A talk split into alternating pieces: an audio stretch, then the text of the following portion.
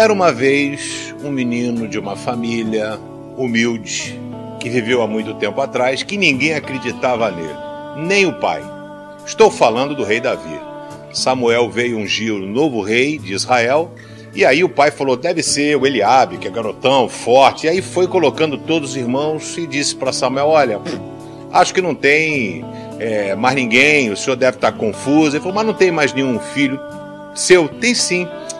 Ah, é, tem Davi, tá lá, manda buscar Davi. Quando Davi chega, o Senhor fala: é esse aí. Sabe por quê?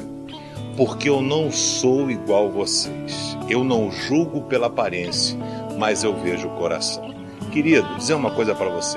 Você pode andar bonitinho, cabelinho cortado. Esse problema eu não tenho, né?